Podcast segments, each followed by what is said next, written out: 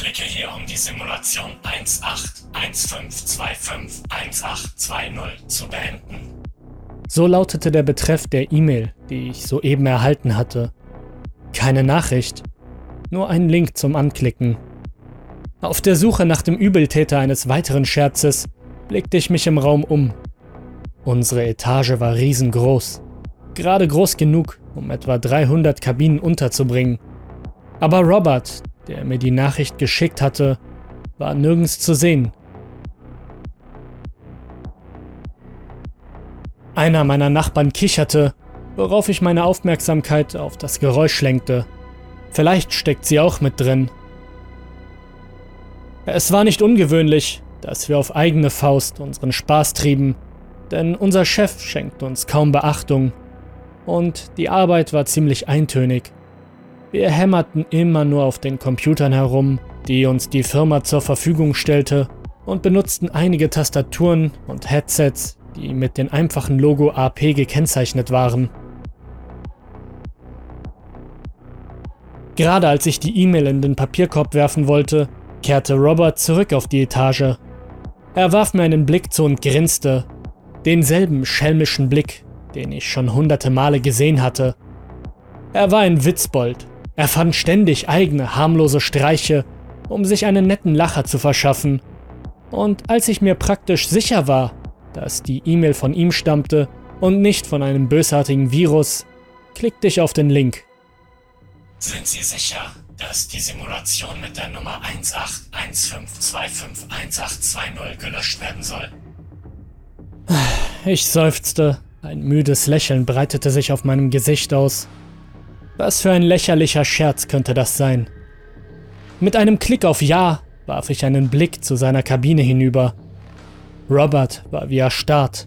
Sein Lächeln war verflogen und er starrte nur in meine Richtung, ohne einen Muskel zu rühren. Rob, was machst du da?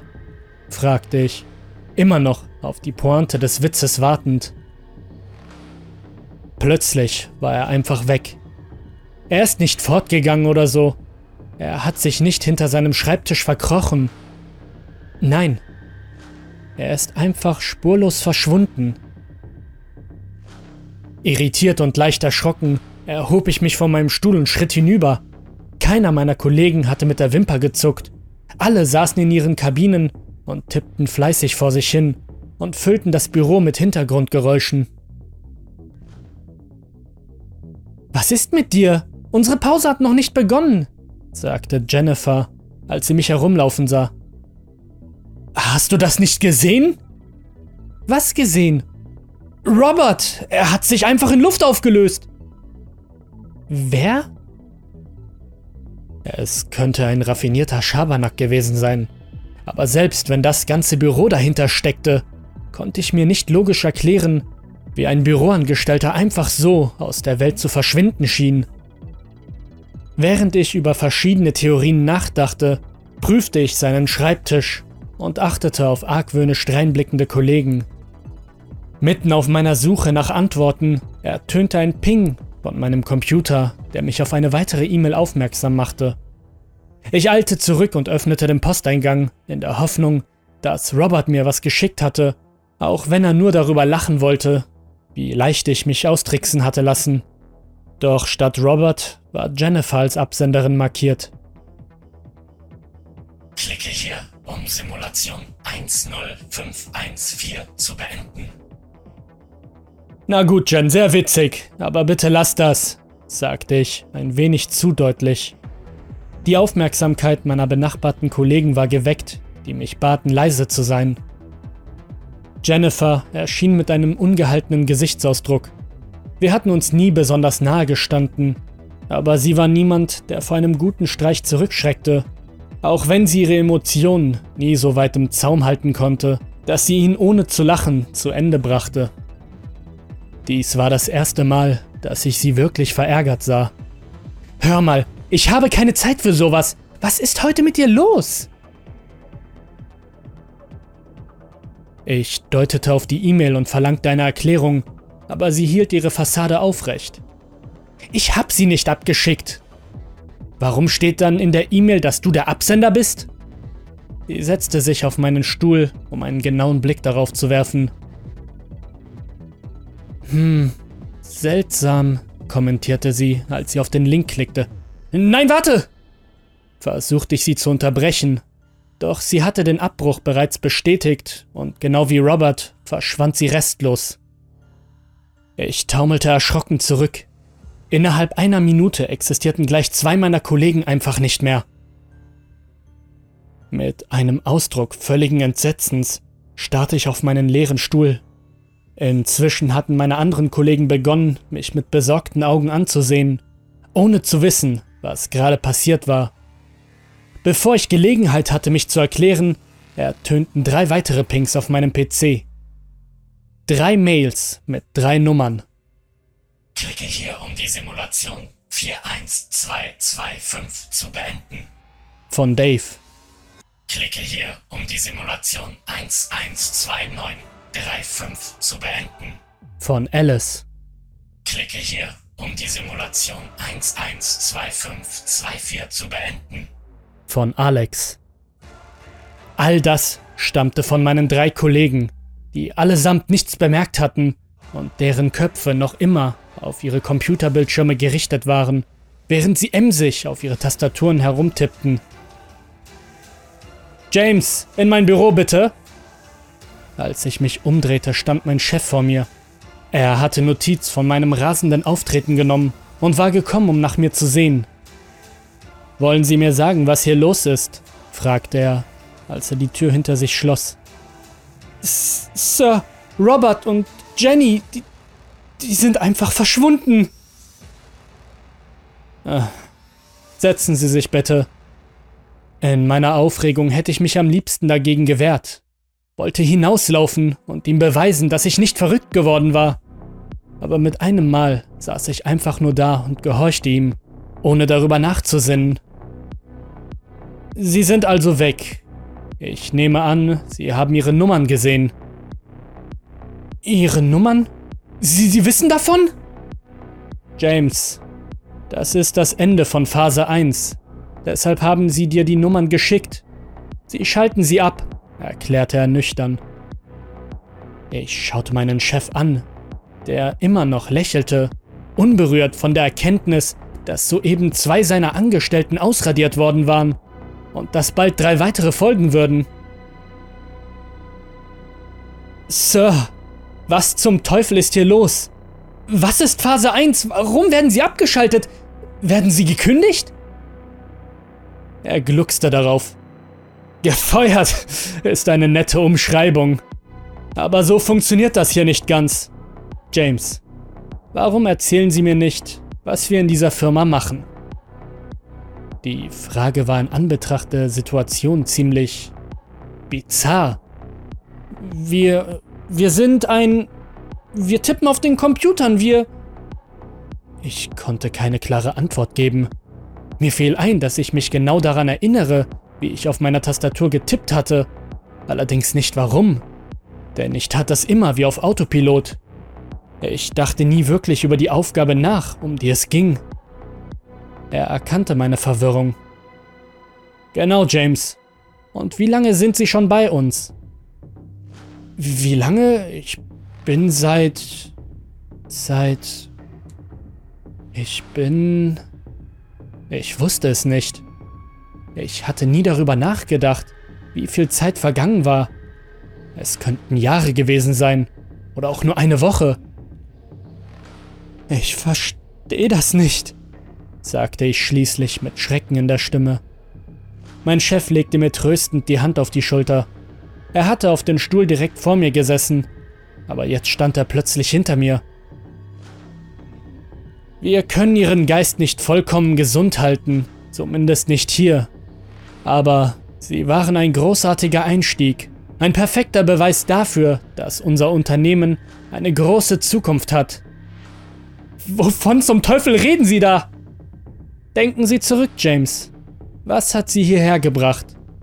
Wie haben wir uns kennengelernt? Wie ist mein Name?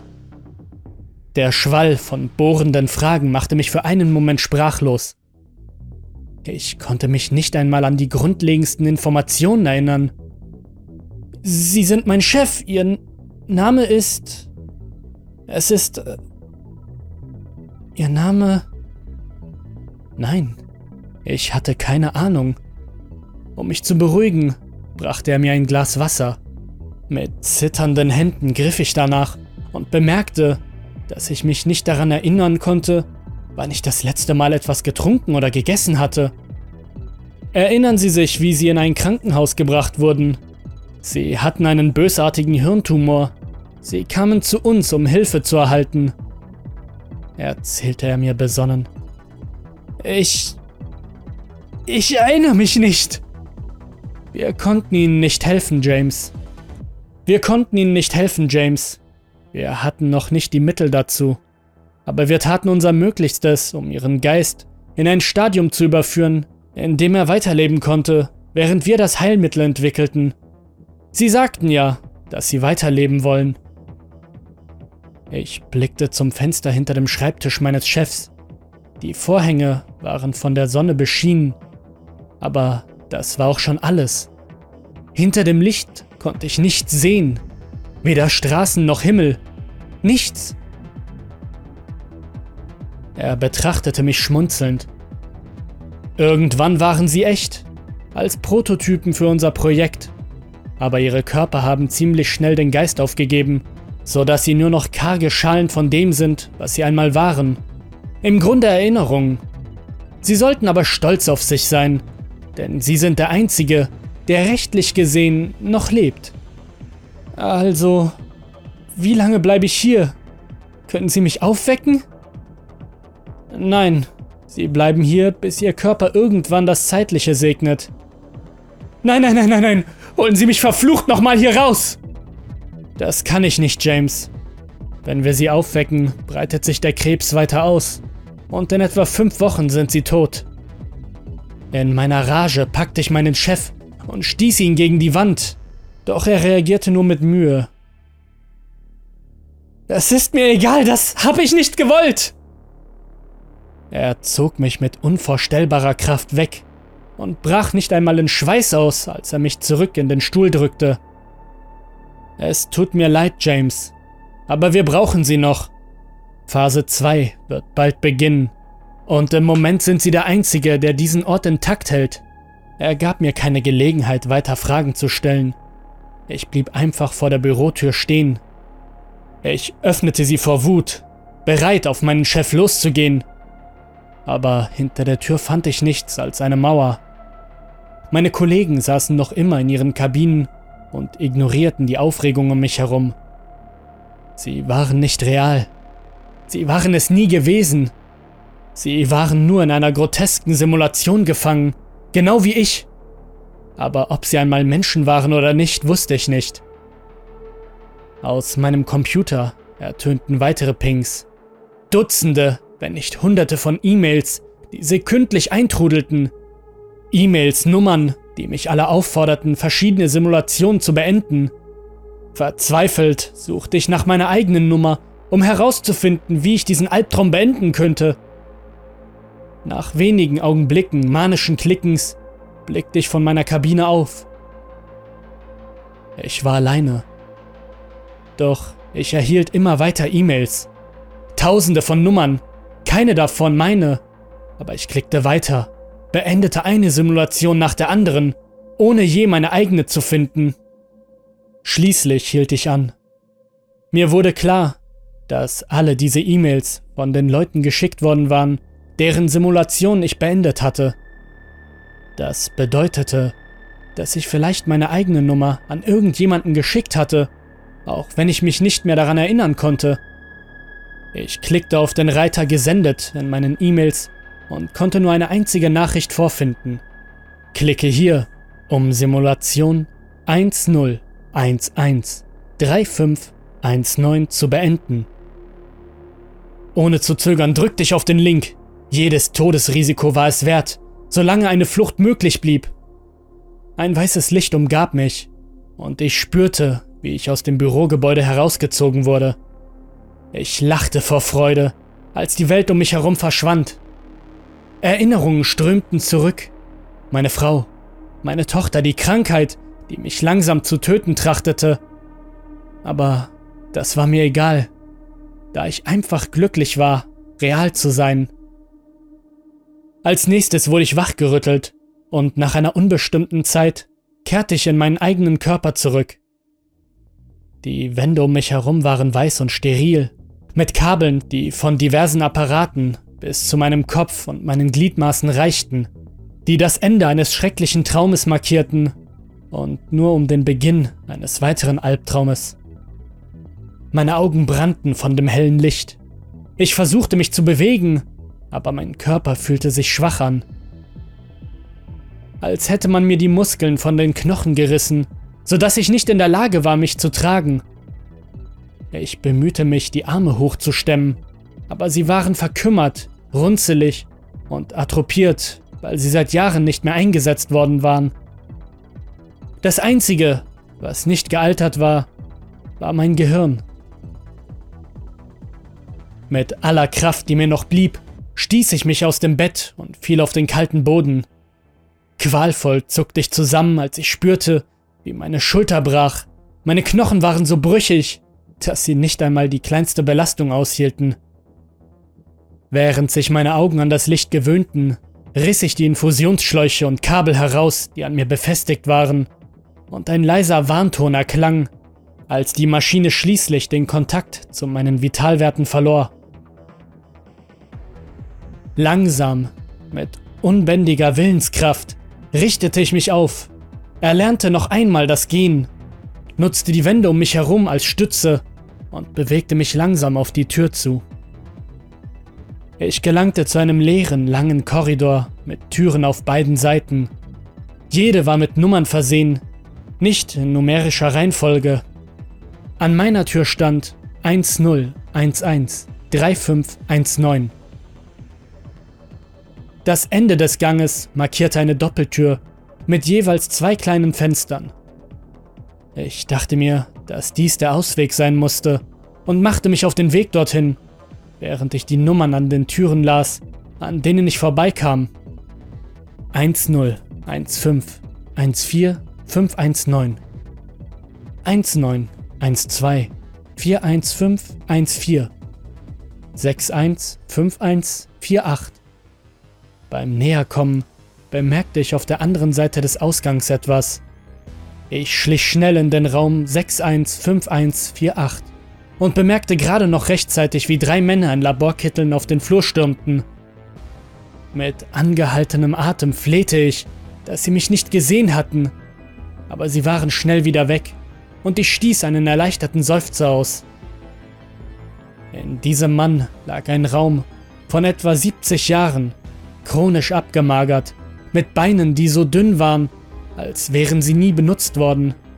Er war genau wie ich an ein Übermaß an Kabeln angeschlossen, aber sein Zustand war katastrophaler als mein eigener. Als ich so dastand und den armen Mann betrachtete, vernahm ich vom Gang her eine verärgerte Stimme. Sie verlangten, dass der gesamte Sektor nach einem vermissten Subjekt durchsucht werden sollte. Und zwar nach mir. Bevor sie mich verfolgen konnten, verließ ich das Patientenzimmer und sprang durch die Doppeltür, die zu einem weiteren Flur führte, der mit Büros und einem Pausenraum ausgestattet war. In meinem schwachen Zustand wusste ich, dass ich nicht weit kommen würde. Also beschloss ich, mich in einem der Büros zu verbarrikadieren, anstatt zu rennen. Ich betrat eines, das Richard Brooke gehörte, Berater. Ich erkannte den Namen sofort wieder. Er war der Anwerber für die AP-Firma gewesen, der Mann, der mich zur Behandlung eingewiesen hatte. Mein eigener, verdammter Entführer. Zumindest dachte ich mir, dass sie dort nicht nach mir suchen würden. Und da der Raum leer war, konnte ich mit etwas Mühe die Tür mit ein paar Möbelstücken verschließen. Ich klappte den Laptop auf Brooks Schreibtisch auf, in der Hoffnung, einen Hilferuf absetzen zu können oder zumindest die Leute wissen zu lassen, dass ich nicht gestorben war. Das war das erste Mal, dass ich mich in der Reflexion des schwarzen Monitors erkennen konnte. Ein uralter Mann blickte mich an, einer, den ich kaum als mich selbst erkannte. alt, müde, definitiv nicht dieselbe Person, die ins Krankenhaus eingeliefert worden war. Und nach einer Schätzung müssen etwa 15 Jahre vergangen sein, seit man mich in diesen Schlaf versetzt hatte. Ich drückte auf den Startknopf und der Bildschirm schaltete sich ein. Er fragte nicht einmal nach einem Passwort und verlangte auch keine Anmeldung. Ein Programm war bereits auf dem Desktop geöffnet. Es enthielt eine Liste von Menschen, die alle zwangsweise in Schlaf versetzt wurden und dazu verdammt waren, ihr Leben in einer virtuellen Realität zu verbringen. Neben ihren jeweiligen Namen erschienen die Terminierungsprotokolle. Mein Herz schlug mir bis zum Hals. Ich wollte ihren Schmerz beenden, jeden einzelnen von ihnen. Aber ich wusste, dass die Wache herausfinden würde, wo ich war sobald ich auf Beenden klickte. Also öffnete ich stattdessen den Browser und begann zu tippen, wohl wissend, dass sie jeden Moment ins Büro stürmten und mich zurück in mein Zimmer bringen würden. Aber solange ich noch Zeit habe, muss ich die Leute wissen lassen, dass ich lebe, dass ich Hilfe brauche. Ich wollte nicht mehr hier sein.